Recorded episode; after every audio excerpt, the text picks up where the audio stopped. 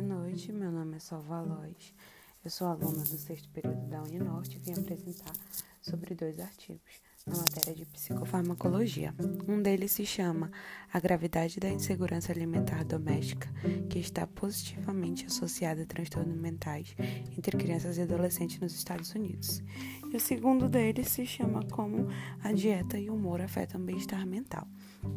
O primeiro artigo vem abordando sobre a questão da insegurança alimentar, que nada mais é o acesso e a disponibilidade de alimentos que são escassos, tanto em forma de nutrientes como por falta de estar ali, ou seja, fome ou falta de acesso mesmo.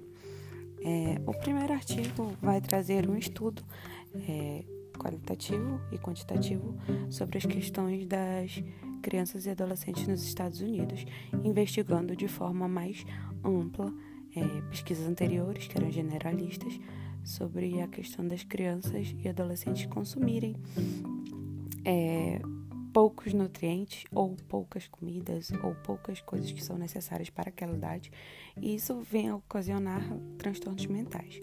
Jovens e crianças apresentam em 13 a 20% deles transtornos mentais ou distúrbios mentais, e a pesquisa veio a concluir sobre que famílias com baixa segurança alimentar ou muito baixa vão apresentar um maior índice aí de tendência a transtornos mentais com deficiência ou exacerbar já os transtornos existentes.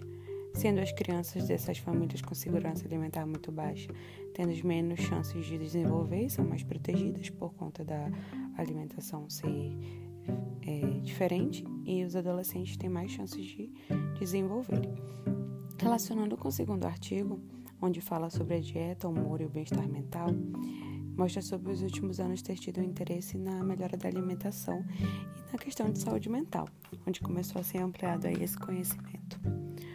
É, a dieta apresentada como uma dieta mais anti-inflamatória para o organismo é uma dieta mediterrânea, no, no artigo, mas fala também sobre a questão de que essa dieta mediterrânea nem todo mundo vai ser anti-inflamatória, pois é de organismo a organismo.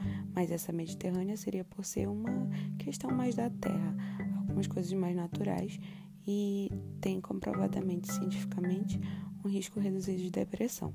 Ou seja, relacionando com o primeiro artigo, todas as vezes que a gente faz uma dieta melhor, onde a gente se alimenta de forma melhor, nosso organismo vai trabalhar de forma melhor.